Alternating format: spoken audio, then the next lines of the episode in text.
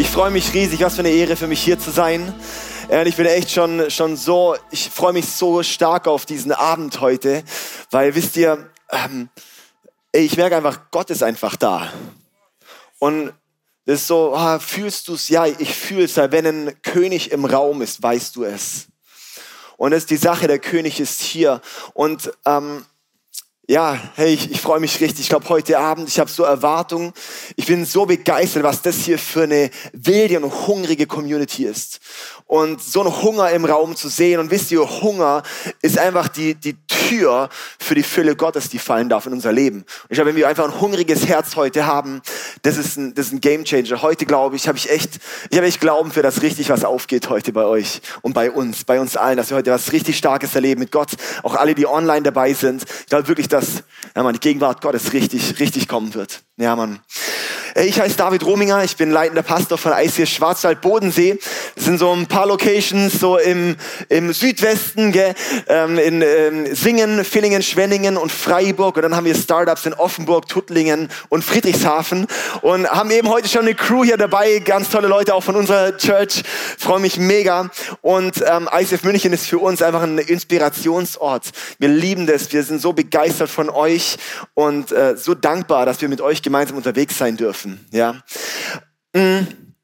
Wisst ihr, wir möchten, ich möchte direkt rein diven hier in diese Predigt, aber mein Herz, das, das schlägt, mein, mein, mein Herz schlägt so sehr für eine wilde und hungrige Generation für Jesus. Ich glaube, wir dürfen wirklich, ich glaube, wir können nicht wild und hungrig genug sein für Jesus. Und ich merke so, das ist da und mein, mein Anliegen ist, mein Gebet ist, dass es heute Abend nochmal richtig, nochmal was, was freisetzt. Und ähm, wir, für mich ist immer wichtig, so ich möchte immer aus der, aus der Bibel lernen. Also ich nehme immer, also für mich ist die Bibel sehr wichtig und äh, wir wollen alles, was wir nehmen, aus der Bibel rausnehmen. Und das Spannende ist, das Wort Gottes ist lebendig, es ist Leben und Geist. Das heißt, wenn ich es lese und auch nicht, nicht gerade irgendwie alles heftig zu mir spricht, ist es trotzdem, dass es im Geist was mit mir macht. Aber das Spannende ist auch bei den ganzen biblischen Geschichten, auch im Alten Testament, das sind Geschichten, weil das Wort Gottes lebendig ist. Es sind Geschichten, die waren zwar mal historisch, aber die wiederholen sich bis heute immer wieder durch, nur mit anderen Darstellern. Und die Darsteller sind wir. Die Darsteller sehen wir in unserer Zeit. Und darum ist es so wichtig, das Wort Gottes ist lebendig. Das heißt, es hat Transformationskraft und nicht eine Informationsbasis.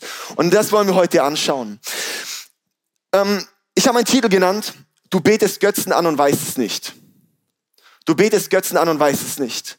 Und ich möchte uns heute auf eine bisschen auf eine Reise nehmen, die nächste anderthalb Stunden und Spaß.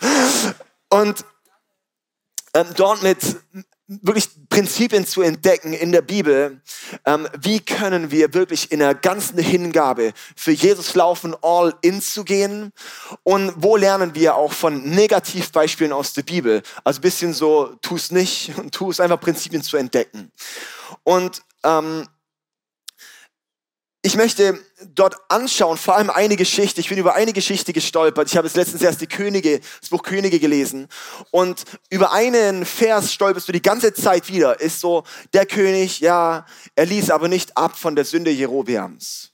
Und der ließ nicht ab von der Sünde Jerobeams. Und so weiter und so fort. Es wiederholt sich die ganze Zeit. Und in der Bibel ist es so, wenn, wenn eine Wiederholung ist, vor allem die ganze Zeit, ist wie wenn Gott so einen Stein in deinen Schuh legt und so, halt doch mal an guck mal, was heißt das Ganze? Was ist die Sünde Jerobiams? Und ich hatte ganz stark für heute Abend so, ich bin heute Nacht um eins, habe ich noch diese Predigt nochmal komplett neu gemacht, weil ich glaube, dass das wirklich das ist, was, was, was Gott heute Abend sagen möchte.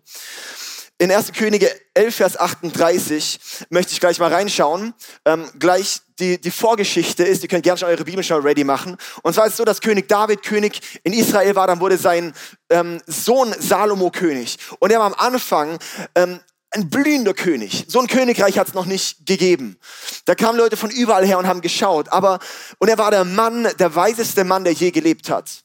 Und dann ist das Problem gewesen, er hat gedacht, ich bin so weise, ich bin so close mit Gott. Er hat den Tempel gebaut, er hat einen Kastenpalast gebaut und so weiter. Und dann ist er woke geworden. Dann hat er angefangen, nicht mehr dem Herz Gottes nachzufolgen, sondern auch noch in Kompromisse zu starten. Er hat gesagt, ah, ich habe hier Frauen, ey, jetzt baue ich hier für die, für die Frau aus dem Land, ähm, baue ich für ihren Gott noch einen Tempel und für den noch einen Tempel und irgendwann fängt er selber an, das anzubeten und ist so Schritt für Schritt für Schritt für Schritt gekippt, worauf Gott gesagt hat, ich nehme ihm das Königreich weg. Und der Sohn, sein Sohn Jero, äh, Rehabeam hat dann, wurde dann sein Nachfolger und dann geht die Geschichte von Jerobeam los. Und zwar direkt nach dem Salomo gestorben ist, wurde Rehabeam König und dann ist das Volk, das ist Land Israel gespalten geworden. Ins Nord- und ins Südreich. Süd, also es war dann, es war dann Juda und Stamm Benjamin und die zehn ähm, Nordreiche. Und ähm, das heißt, eine war Israel und das andere war Juda. Und dann kam, kommt da plötzlich dieses Jerobeam schon ein bisschen vorher auf die Bildfläche und es ist eine ganz komische Geschichte mit dem. Und das Krasse ist, weil da kommt plötzlich der Prophet Ahia zu Jerobeam und sagt, hey, hier Salomo ist gerade noch König, aber er ist gekippt.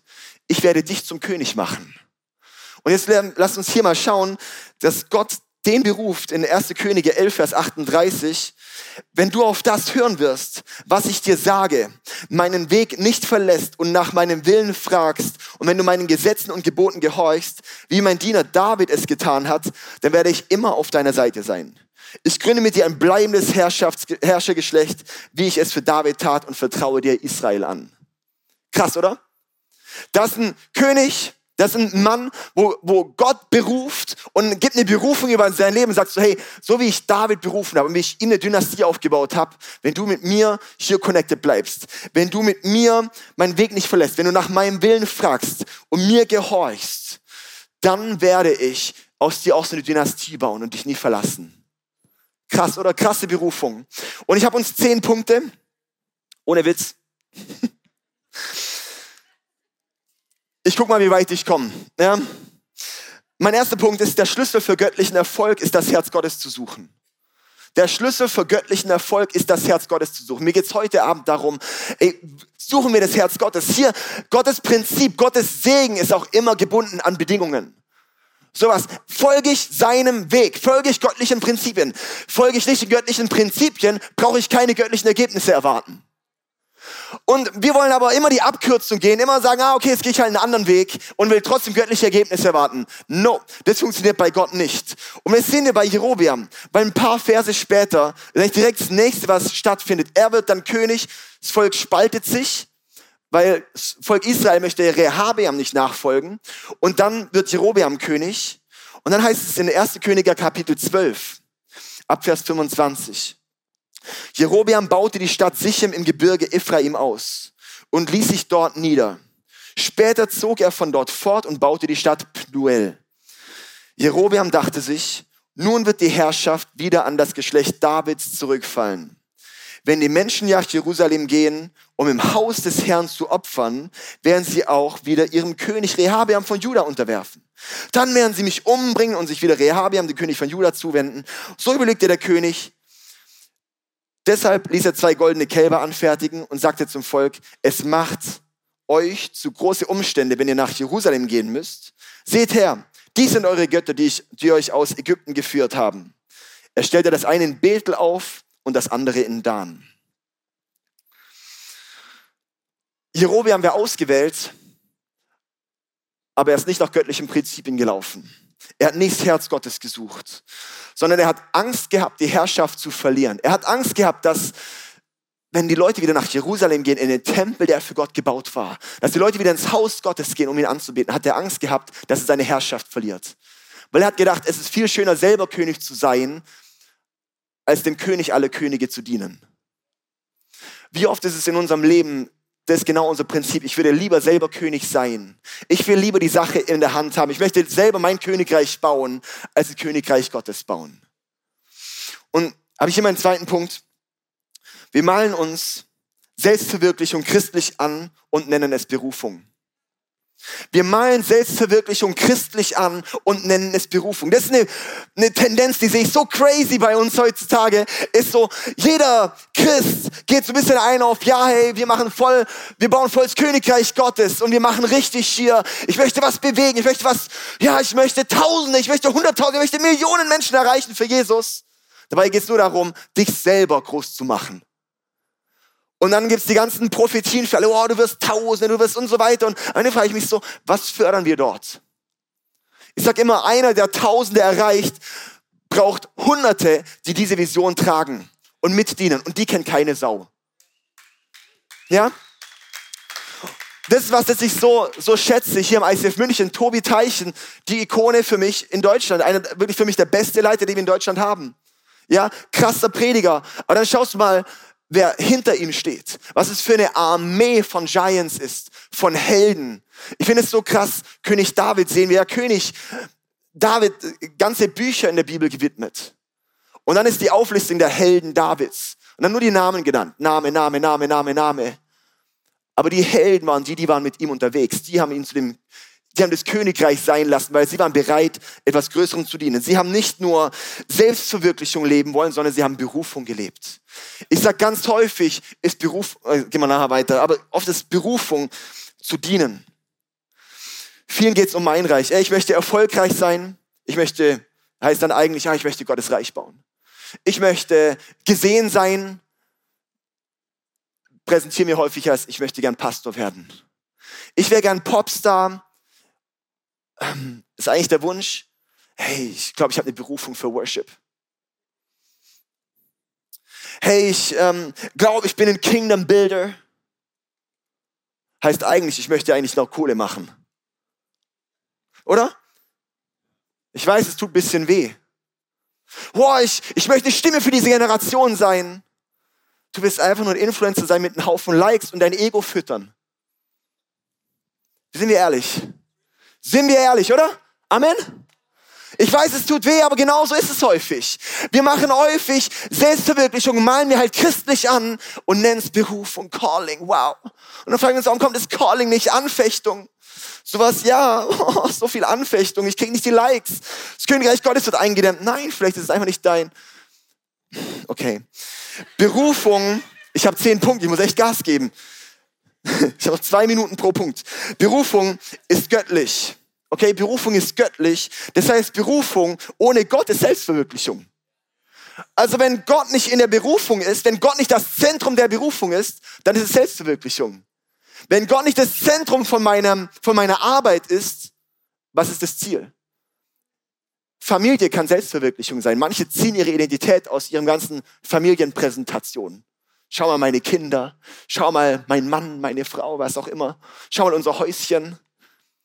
Das ist crazy. Viele malen, wir malen Selbstverwirklichung christlich an und nennen es Berufung. Drittens, du kannst ein Star auf Erden und ein Niemand im Himmel sein. Du kannst ein Star im Himmel, äh, auf Erden und ein Niemand im Himmel sein. Wisst ihr, König Jerobeam. Das ist so krass, weil König Jerobeam, er, er wollte, er wollte mehr sein Reich bauen und er war dann der König auf Erden, aber er war niemand im Himmel. Wir brauchen mehr die Perspektive Ewigkeit in unserem Leben. Was ist die Ewigkeitsperspektive? Es geht nicht darum, was du machst und ob du erfolgreich bist darin. Es geht darum, es ist dein Ruf von Gott dort rein.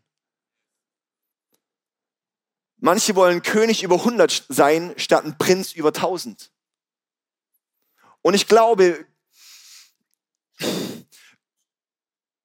es braucht es so sehr bei uns, dass wir die, die, die, Perspektive haben, ich möchte nicht ein Star auf Erden sein, ich möchte ein Star im Himmel sein. Ich hatte diese Woche, wir haben diese Woche unser drittes Kind gekriegt und, und ich hatte, ich hatte so einfach, als wir dort als wir dort in Action waren und dieses Kind rauskam, hatte ich echt einen Gott-Moment gehabt. Und zwar, so manchmal gibt es die Momente, wo du schon Dinge so vorher realisiert hast und denkst und denkst, wow, und dann plötzlich wird es so eine komplette Realität. Und bei mir war es so ein Realitätsmoment. So ein Boom, es fängt gerade alles auf. Und zwar so, wie krass sind Mütter? Also, es war echt, es war für mich so, meine Frau, schlau wie die Sau, weise wie ab, die ist, die ist so intelligent, die ist so schön, die, die, die, die und, und sie einmal, sie geht durch das Ganze, das körperlich auszutragen. Sie verzichtet auf Dinge, um die Mutter in der Familie zu sein. Eine menschliche Perspektive ist, ah, auf was die alles verzichten muss. Eine göttliche Perspektive ist, wow, was für ein Schatz, das keiner sieht. Meine Mutter, habe die Woche auch daraufhin mit meiner Mutter darüber gesprochen. Sie, hat ihr Leben lang, meine Mom war eine Stay-at-home-Mom. Ja? Die war immer, bis ich, bis ich 17 war, war meine Mutter einfach nur zu Hause. Was heißt nur zu Hause? Sie hat alles Mögliche gemacht. Aber was krass war, immer wenn ich von der Schule kam, jeden Tag, bis ich 17 war, saß ich mit meiner Mama beim Cappuccino trinken, nach Mittagessen. Wir haben jeden Tag zusammen gegessen. Wir haben immer zusammen noch geredet.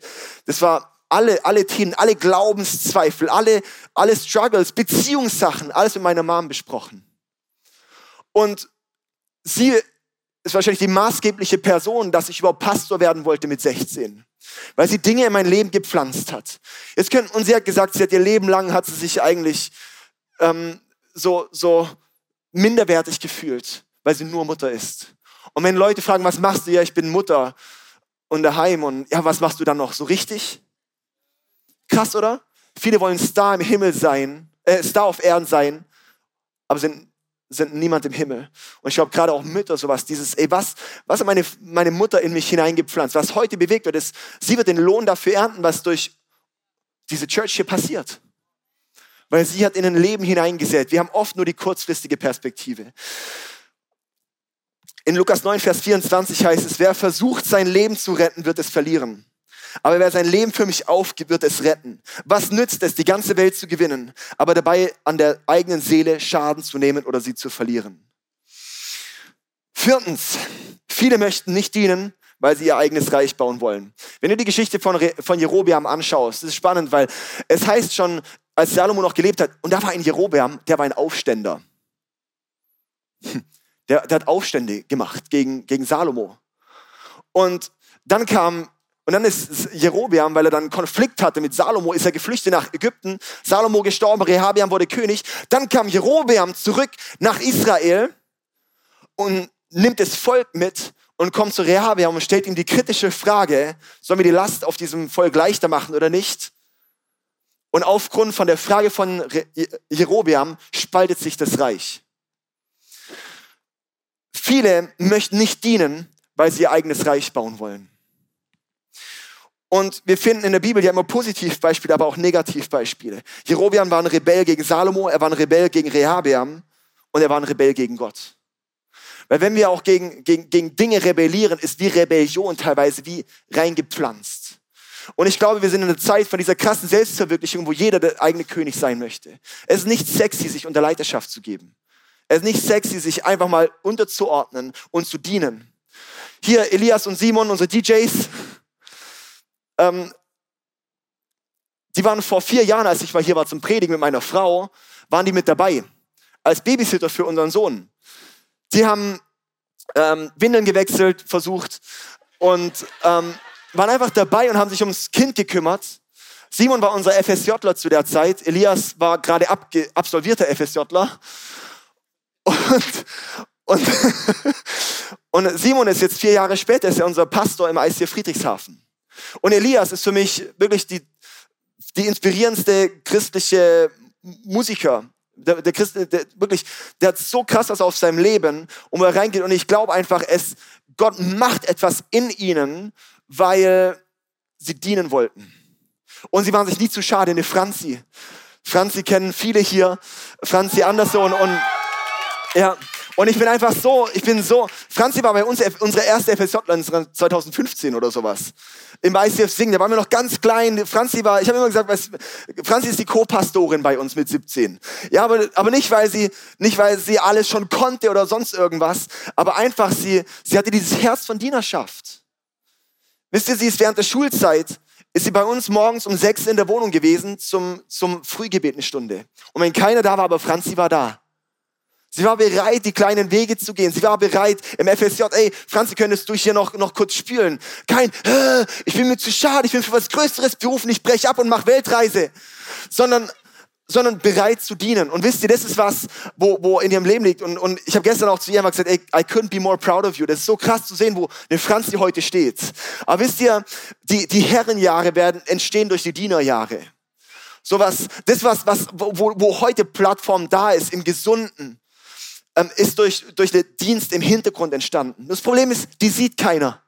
Das sieht keiner, wo eine Franzi jahrelang gedient hat, unterstützt hat, mitgefiebert, gebetet hat, nach Gott gerungen. Ich weiß, wie Franzi in ihrem Kämmerchen mit Jesus gerungen hat und Themen angegangen ist und durchgegangen ist, ja? Das ist so krass und, und sowas zu sehen heute als Jugendpastorin hier im ICF München und Buch schreiben und alles und jedes Mal, wenn ich irgendwas von Franzi denke, so, so krass, weil es ist nicht, es ist nicht leer, was sie hat. Ich bin nicht beeindruckt durch Skills, ich bin nicht beeindruckt, wenn Leute on stage sind. Ich bin beeindruckt, wenn Substanz dahinter ist. Und bei Franzi ist Substanz dahinter. Weil ich weiß, es geht durch Zeiten von Zerbruch, von Treue, von treuem kleinen Zusammen, von Dienen. Das sehen wir auch bei dem König David. Ein König David, der war ein König, auf den wir schauen wollen. Und König David war der Unterschied, er hatte eine Berufung, wurde gesalbt zum König und er ist 20 Jahre durch Zerbruch gegangen. 20 Jahre Verfolgung, weglaufen, alles geht kaputt. Dachte, es ist zerstört, aber er war, er ist nie seinem Leid in den Rücken gefallen. Und er hat immer am Herz Gottes festgehalten. Ich glaube, wir reden von dem, von dem Mann des, nach dem Herzen Gottes, König David, weil er diesen Zeit von Zerbruch mit Gott durchgegangen ist. Darum hat er diese Berufung entfalten können. Aber die Frage ist, wie gehst du in der Zeit von Zerbruch? Jerobeam, der hatte eine Berufung, hatte Angst, dass sein Königreich nicht gebaut wird, hat gedacht, oh, wenn die jetzt nach Jerusalem gehen. Und hat dann angefangen, nicht nur ein, sondern zwei goldene Kälber zu bauen. Sorry, wie dumm. Kennst du nicht die Geschichte? Das goldenes Kalb, das haben wir doch schon bei Aaron und Mose gehabt in der Wüste, oder? Warum baust du dann noch zwei goldene Kälber? Hast du mal nachgedacht? Und das Volk macht mit. Krass, oder? Und das ist so die Sache. Er hat eine Alternative gebaut, die glänzt, weil er nicht dem einen König folgen konnte. Weil er nicht dem König aller Könige folgen konnte. Und darum, mein fünfter Punkt ist, wir leben in einer Zeit, in der die Braut zur Hure wurde. Wir leben in einer Zeit, in der die Braut zur Hure wurde. In der Bibel gibt es immer das Bild von der Kirche und Volk Gottes, dass die Braut ist. Und wir haben dann aber auch ähm, im Vergleich immer mal wieder den Kontrast. So, es gibt aber auch die Hure. Hosea, der eine Hure heiraten sollte, ähm, zum, als Prophet, zum Präsentieren dem Volk, das macht ihr mit Gott. Und eine Hure verkauft sich für den Gefallen von anderen. Eine Braut, die gibt alles, um dem Bräutigam zu gefallen. Jerobeam, der hat aus dem Volk, aus der Berufung, aus der Schönheit, die auf seinem Leben gelebt hat, hat eine Hure gemacht. Hat goldene Kälber gemacht, die geglänzt haben, die zwar schön aussahen, aber es war tot. Es hat nur Tod gebracht. Und ich frage mich so, wo ist es vielleicht auch bei dir, bei mir? Wo verkaufen wir uns für billig? Wo verkaufen wir das Evangelium für billig, wo eigentlich so wertvoll ist? Wo gehen wir die Kompromisse von goldenen Kalb? Er hatte eine Unsicherheit und Angst, der Jerobeam, zu verlieren, was Gott ihm geschenkt hat. Und hat es einfach selber in die Hand genommen. Oder Gott hat ihm die Berufung gegeben, hat gesagt, wenn du mit mir gehst, dann wirst, werde ich dich segnen, werde ich. Es war ja ganz klar, oder? Und trotzdem macht er es. Trotzdem nimmt er es selber in die Hand. Und es ist so, Mann, lass es. Das ist mein sechster Punkt. Es begräbst du deine Berufung, weil du nicht warten kannst. Begräbst du deine Berufung, weil du nicht warten kannst. Er konnte einfach nicht warten. Er hat es nicht ausgehalten, die Spannung. Wie oft können wir unsere, die Spannung nicht aushalten? Oh Gott, ich will jetzt endlich, dass es passiert. Hat Abraham auch schon gemacht und dann Isa, äh, Ismael gezeugt. Kommt nicht gut. Wir können so oft nicht warten. Und er hat dann, und dann und dann schaffen wir uns unsere Götzen. Genauso auch bei der ersten Geschichte in der Bibel mit dem goldenen Kalb. Moses auf dem Berg bekommt die zehn Gebote von Gott. Aaron ist unten mit dem Volk und die sagen so, ja, wo ist es Gott? Wo ist Mose? Gibt's den überhaupt noch? Komm, errichte uns einen Gott, den wir anbeten können. Ja, stimmt, voll gute Idee. Lass uns ein goldenes Kalb machen. Schau, das ist der Gott, der aus, euch aus Ägypten geführt hat. So, ding, ding, ding. Da denkst du einfach so, was geht ab? Die konnten nicht warten, die haben es nicht ausgehalten, die Spannung auszuhalten. Er ist Abkürzungen gegangen. Er ist Abkürzungen gegangen, weil Abkürzungen sind meistens nicht Gottes Weg. okay? Gut. Ähm, was sind unsere goldenen Kälber? Ganz spannend, weil so Götzendienst, das ganze Ding in Statuen, ist ja auch ein bisschen mein Titel heute, oder? Du betest Götzen an, aber weißt es nicht. Weil wir haben diese Bilder, diese Statuen, das sind ja Dinge, da ist so ziemlich klar, okay, der betet halt irgendwelche Götzen an. Aber in der Realität ist es bei uns viel näher, das ganze Thema Götzen. Das ist ein ganz eigenes Thema. Aber was spannend ist, der König Saul, der erste König in Israel, er war ähm, so den Weg so mit Gott gegangen, so mehr oder weniger. Und dann hat Gott ihm gesagt, hey, dort, greift, greift dort an und tötet alles, alle Tiere, alle Menschen, alles. Reißt alles nieder. Können wir jetzt wieder sagen, oh, Gott ist ziemlich politisch inkorrekt. Stimmt, Gott ist ziemlich in, politisch inkorrekt manchmal. Und wir können es oft nicht greifen. Trotzdem wollen wir jetzt dadurch das Wort Gottes verwässern oder sagen wir, wir nehmen das Wort Gottes und schauen, was ist Gottes Wahrheit da drin, oder? Ähm, und Saul, er ist nicht 100% gehorsam, sag ich mal, nur so 90% gehorsam. Er lässt nicht er lässt nicht, er zerstört nicht alles, sondern lässt ein paar Sachen noch da, weil die Leute gesagt haben, hey komm, weil er Angst hatte, was die Leute denken, wenn man alles zerstört. Und daraufhin heißt es in 1 Samuel Kapitel 15, Vers 23, Auflehnung ist so schlimm wie die Sünde der Zauberei und Eigensinn so schlimm wie Götzendienst. Eigentlich ganz korrekt heißt es, Eigensinn ist Götzendienst. Eigensinn ist Götzendienst. Teilweise Gehorsam ist kein Gehorsam, es ist Götzendienst. Ich weiß nicht, ob das gerade ankam. Teilweise Gehorsam ist kein Gehorsam, es ist Götzendienst. Saul war nicht 10, 90 Prozent Gehorsam. Er war, kom er war komplett ungehorsam. Weil es gibt keinen teilweisen Gehorsam. Ich kann nicht sagen, hey Sarah, meine Frau, ey du, ich war dir fast komplett treu. So, hä? Was heißt das jetzt? Hey, alles gut, ich war fast ganz treu. Götzendienst ist dir bewusster Ungehorsam gegenüber Gott. Und das Krasse bei Götzen, ist die Kraft von Götzen liegt in unserem Herzen. Wir sind so voll, wenn wir unsere Generation anschauen, unsere Zeit anschauen, Eigensinn ist der Gott.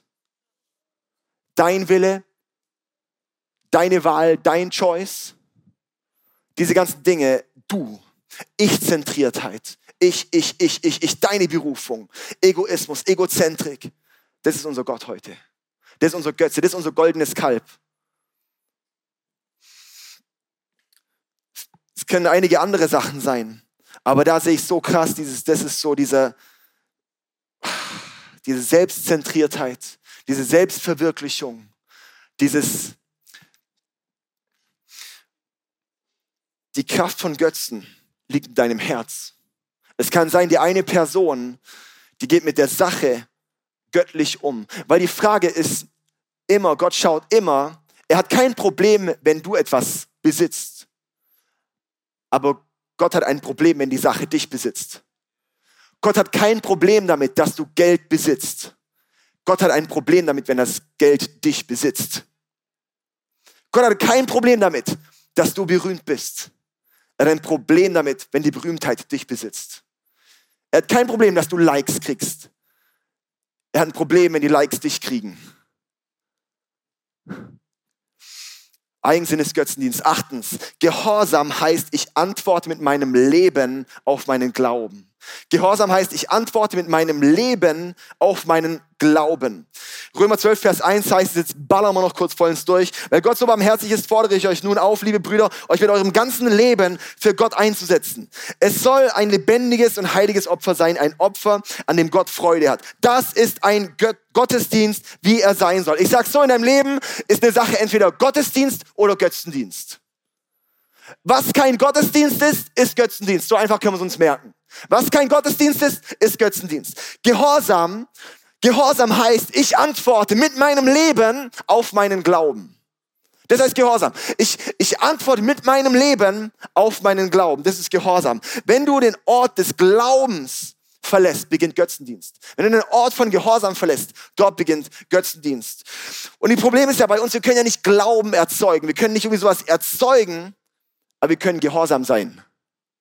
Das ist das Schöne. Und das heißt, ich denke manchmal so, Gott, schenk mir mehr Glauben. Der Schlüssel für mehr Glauben ist Gehorsam. Und Gehorsam ist das Futter für Autorität. Gehorsam ist das Futter für Autorität. Neuntens, jetzt kommen wir dann fast zum Ende. Der Preis der Nachfolge ist dein Leben. Der Preis der Nachfolge ist dein Leben. Jesus ist nicht gestorben, um dich zu lassen, wie du bist. Er ist gestorben für dein Leben, um dich komplett neu zu machen. Lass uns mal uh, das, das Evangelium von Jesus mal lesen, hier was er sagt. In Lukas 14, Vers 25 heißt es, eine große Menschenmenge begleitete Jesus. Er wandte sich um, also ist auch wieder cool, eine große Menschenmenge begleitete Jesus. Alle wollten ihm folgen. Alle wollten ihm nachgehen. Alle haben gesagt, yeah, Jesus! Oder? Alle waren am Start. Aber er wandte sich um und sagte zu ihnen, wer mir nachfolgen will, muss mich mehr lieben als Vater und Mutter, Frau und Kinder, Brüder und Schwestern, ja mehr als sein Leben sonst kann er nicht mein Jünger sein. Krass, gell? Also Jesus ist ziemlich klar mit Nachfolge. Und ihr könnt auch nicht meine Jünger sein, wenn ihr nicht euer Kreuz auf euch nehmt und mir nachfolgt. Aber kommt nicht, ehe ihr die Kosten, nicht die Kosten berechnet habt. Denn wer würde mit dem Bau eines Hauses beginnen, ohne zuvor die Kosten zu überschlagen und zu prüfen, ob das Geld reicht, um alle Rechnungen zu bezahlen? Sonst stellt er vielleicht das Fundament fertig und dann geht ihm das Geld aus. Sie würden ihn da alle auslachen. Sie würden sagen, das ist der, der mit dem Bau eines Hauses angefangen hat und dann nicht genug Geld hatte, es fertigzustellen. Das ist der, der sagt, er ist Christ, aber folgt Jesus gar nicht nach, weil er nicht kalkuliert hat, was für einen Preis es kostet, ihm nachzufolgen. Jesus nachzufolgen heißt, es geht nicht mehr um mich. Jesus nachzufolgen bedeutet, er ist für mich gestorben, dass ich sterben kann. Weil wir sind so gefangen in uns selbst. Wir sind so gefangen in unserem Eigensinn. Und Jesus ist gestorben dafür, dass unser altes Leben, diese Dinge zerbrochen werden können und dass ich ganz in dem laufe, was Gott sich gedacht hat. Das heißt, ich laufe in dann in Berufung und nicht in Selbstverwirklichung, weil mein altes Ich, mein Ego ist weg. Und darum ist dieser Weg, so dieses die ganze Zeit. Und ich frage dich, und das ist meine konkrete Frage heute an dich ist, bist du bereit, Jesus nachzufolgen? Und den Preis der Nachfolge sehen wir hier. Wenn du dein Leben mehr liebst als ihn, kannst du nicht sein Jünger sein. Du kannst ihn Gott nennen. Du kannst an ihn glauben. Der Teufel glaubt auch an, an Jesus. Er folgt ihm nur nicht nach. der Preis der Nachfolge ist dein Leben. Ey, das ist so krass. Ich glaube, wir brauchen so sehr eine Mentalität von all in all in. Das ist, und das ist, das ist das, um was es in dieser Serie geht, ist, unser Leben ganz niederzulegen auf, an Jesus seine Füße. Und zu sagen, Jesus ganz oder gar nicht. Und das ist mein letzter Punkt, zehnter Punkt ist, geh all in oder all out. Geh all in oder all out. Und das ist ja mein Anliegen an dich heute Abend, ist, geh all in oder all out. Wie es auch in der Offenbarung heißt, sei entweder heiß oder kalt, aber lauwarm spuck ich aus. Krass. Lass uns entscheiden, ich bin all in oder all out. Ich gehe zu meiner Herrlichkeit oder Gottes Herrlichkeit. Ich baue mein Reich oder Gottes Reich. Ich baue meine Verherrlichung oder Gottes Verherrlichung. Ich bin wie ein Jerobiam, der halt Schiss hat, dass sein Status verloren geht oder sagt, ich gehe da drunter, ich habe keine Ahnung, vielleicht rennen mir alle Leute weg, aber ich bleibe meinem Gott treu. Ich bleibe meinem Gott treu. Wir, wollen, wir sind People Pleasers geworden. Wir dürfen nicht People Pleasers sein. Lukas 14, 33, paar Verse später, sagt er nämlich Jesus, da malt er das ganze Thema hier noch aus, dann sagt er weiter, genau so kann auch niemand mein Jünger sein, ohne alles für mich aufzugeben. Du kannst nicht Jesus sein Jünger sein, ohne alles für ihn aufzugeben. Und ich hatte vorhin im Worship, ich hatte schon lange keine Tränen mehr im Worship, ich hatte vorhin Tränen im Worship und mich hat es so gehittet und das muss ich jetzt noch droppen, tut mir echt leid. Aber es muss jetzt noch sein. Ich habe gemerkt, es ist so ein Highlight vom Heiligen Geist. Und zwar ist es ähm, in, beim Jerobeam. Jerobeam kippt. Und dann ist direkt in Kapitel 13 kommt ein Prophet. Und der verurteilt Jerobeam und bringt dann eine Prophetie in 1. Könige 13 ab Vers 2. Da rief er zum Altar hin, was der Herr ihm gesagt hatte. Altar, Altar, so spricht der Herr. Dem Könighaus Davids wird ein Kind mit Namen Josia geboren werden. Der wird die Priester der Höhenheiligtümer, die Opfer auf dir verbrennen, töten und so weiter und so fort und alles zerstören. Das ist eine Prophetie, wo Jerobiam König wurde. Da kommt ein Prophet und sagt, da wird ein Josia kommen. Was passiert 300 Jahre später? wird ein Josia geboren. Der wird mit sieben Jahren König. Und es geht in 2. Könige, Kapitel 23. Und wir lesen, dass dieser Josia, der wurde mit sieben König. Und er hat dann angefangen, dass er groß geworden ist und fängt an, das Wort Gottes zu entdecken. Und was Josia macht, ist in einem gefallenen Land die ganzen Höhenheiligtümer, die ganzen falschen Tempel und Altäre zu zerstören, niederzureißen, zu zerfetzen. Und dann heißt es in 2. Könige Kapitel 23, in Vers 25, keiner der führenden, äh, früheren, keiner, keiner der früheren Könige, nicht mal König David, war wie Josia gewesen. Denn er wandte sich wirklich von ganzem Herzen, mit ganzer Seele und aus ganzer Kraft dem Herrn zu und hielt alle Gesetze Moses. Und auch nach ihm gab es nie wieder einen solchen König. Und ich musste, ich war da so getroffen vorhin. Ich glaube, dass hier in dem Raum heute Abend und auch online Josias da sind. Dass wir in einer Zeit sind von, dass wir in so einer Jerobeam ähm, Umfeld sind, wo Gott eigentlich spricht, dort werden Jerobeam, äh, da werden, da werden Josias reingeboren. Dass hier in diesem Raum Josias sind, die die Berufung haben, die ganzen, die ganzen Dinge zu zerstören, die falschen Altäre, die aufgerichtet sind, zu zerstören und wieder Gottes Reich aufzurichten. Josia war der erste König. Das hat nicht mal David und nicht Saul gemacht, seit der Richterzeit nicht mehr. Das Passa wieder einzuführen, mit dem Hinblick auf Jesus. Und wisst ihr, die Band kann gerne schon mal vorkommen, ich bin schon fast fertig. Ähm, Im Doppelgebot der Liebe heißt es, liebe Gott, oder? Von ganzem Herzen, ganzer Seele und ganzer Kraft. Das ist das, was bei Josia geschrieben wird. Wenn es heißt, was heißt es, Gott zu lieben? Heißt es, schau das Leben von Josia an. Das ist das, was wir wissen. Darum lies mal die Geschichte von König Josia in 2. Könige ab Vers Kapitel 22 oder so. Lies es mal, lass dich mal inspirieren. Von da ist einer, der reißt die Altäre nieder. Der reißt die, Kapu der reißt die, die Kompromisse nieder und richtet ein Königreich auf. Das ist Gott nach voll kompromisslos. Amen. Boah. Super, hey. Also, und jetzt möchte ich euch, jetzt werden wir, jetzt werden wir praktisch, jetzt werden wir praktisch, weil ich möchte ich habe echt vorhin gesehen, es ist so eine wilde, hungrige, wilder, hungriger Raum hier. Und ich glaube, dass wir heute Abend genau ein Geh all in oder all out Moment haben werden. Ist diese Entscheidung wirklich so, gehört mein Leben ganz Jesus oder gehört mein Leben gar nicht Jesus? Ganz Jesus bedeutet, ich gehe komplett kompromisslos all in für ihn. All in oder all out. Und ich möchte dir ähm, jetzt die Möglichkeit geben, wenn du denkst, ich, ich folge Jesus noch gar nicht nach, gebe ich dir ganz kurz die Möglichkeit, ganz kurz, ich gebe dir genug Zeit, die Möglichkeit, dein Leben Jesus zu geben. Und zwar möchte ich es dir so erklären, Gott selber liebt dich so sehr, er möchte eine Beziehung mit dir. Das ist Gottes Schmerz hinter diesen ganzen Geschichten. Ist so, er liebt dich, er möchte eine Beziehung mit dir. Aber so viele Dinge trennen uns von Gott. Wir sind getrennt von Gott durch unsere Sünde, durch die Lasten, die wir haben, durch die falschen Dinge, wo wir Gott untreu sind und die trennen dich von Gott und du kannst nicht wieder gut machen. Und darum wurde Gott selber Mensch, das war Jesus, kam auf diese Erde und hat am Kreuz für deine Sünden bezahlt.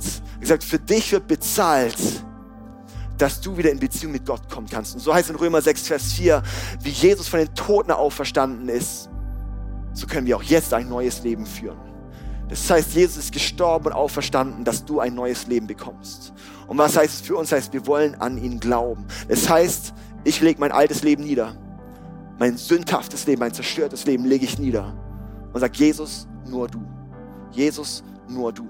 Und ich möchte das jetzt so machen, ich möchte dir die Möglichkeit geben, jetzt mit mir zu beten. Ich werde immer einen Satz vorbeten, dann kannst du mir nachbeten, okay? Wenn du gerade jetzt diese Entscheidung für Jesus, wenn du Jesus nicht kennst. Und wir als ganze Church werden unterstützen, bei diesem Gebet mit, mitzubeten, okay? Aber es sind jetzt gerade Leute hier, die sagen, wow, ich bin heute hier ähm, ich bin vielleicht so ein bisschen christlich angetatscht, was auch immer. Heute treffe ich eine Entscheidung für Jesus. Oder dass du sagst, heute treffe ich mein, das erste Mal eine Entscheidung für Jesus. Heute gehört mein Leben ihm. Ich möchte diesem krassen Gott nachfolgen. Oder sagst du, heute ist der Moment, ich will zurück, ich bin weggelaufen von ihm und heute komme ich zurück zu ihm. Dann möchte ich jetzt kurz dich bitten, dass du deine Hand hebst. Einfach da, wo du bist, einfach kurz deine Hand heben. Richtig gut, stark, Hammer, so gut. Yes. Ist noch jemand da, der sagt, heute treffe ich eine Entscheidung für Jesus. Das erste Mal oder wiederholt wirklich auch so zurückzukommen zu Jesus. Yes, mega stark. Ist noch jemand da? Lass uns hier keine Scham haben. Come on, lass uns keine Scham haben, hier für unseren Jesus zu stehen. Ja? Ich glaube, das ist so wichtig. Ich glaube, Scham zerstört so viel Durchbruch. Scham zerstört so viel Durchbruch.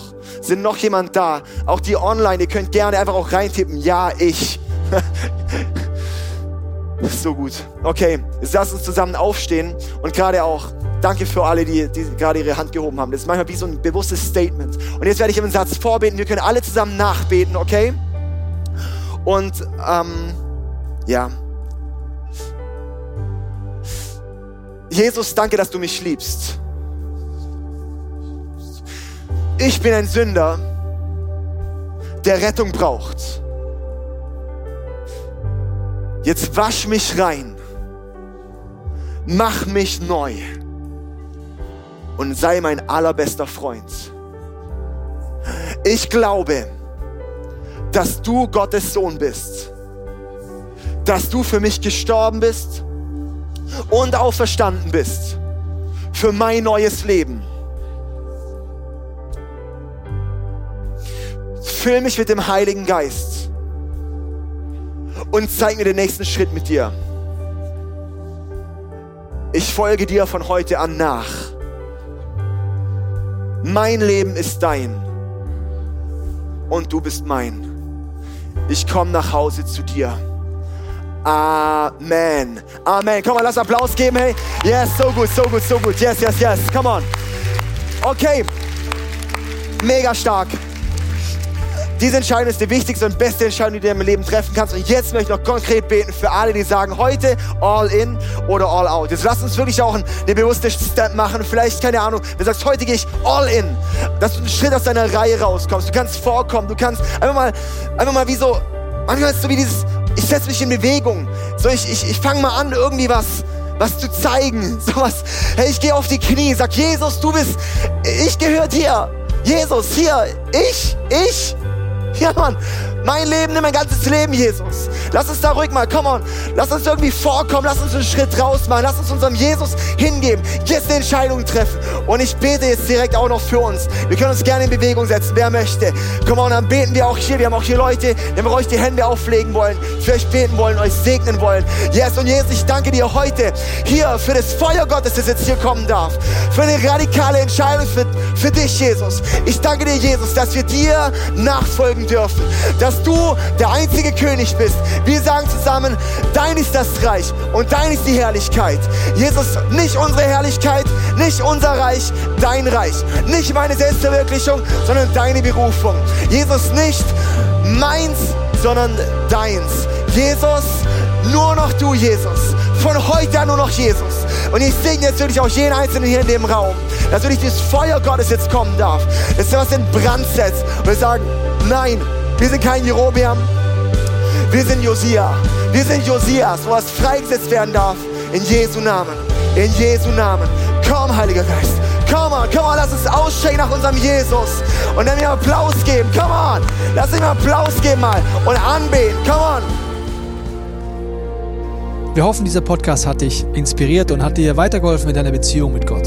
Wenn es dir so geht, dann freuen wir uns, wenn du uns mithilfst, diese Botschaft zu verteilen. Das kannst du tun, indem du diesen Podcast likest, mit Daumen nach oben draufdrücken oder kommentierst oder weiterleitest. So werden mehr Menschen noch mit dieser Botschaft von Jesus, dieser Hoffnung erreicht. Du kannst auch durch eine Spende mithelfen, dass wir weiterhin diese Podcast kostenlos im Internet maximal verbreiten können und so viele Menschen neue Hoffnung bekommen. Vielen Dank für alles, was du mit ermöglicht.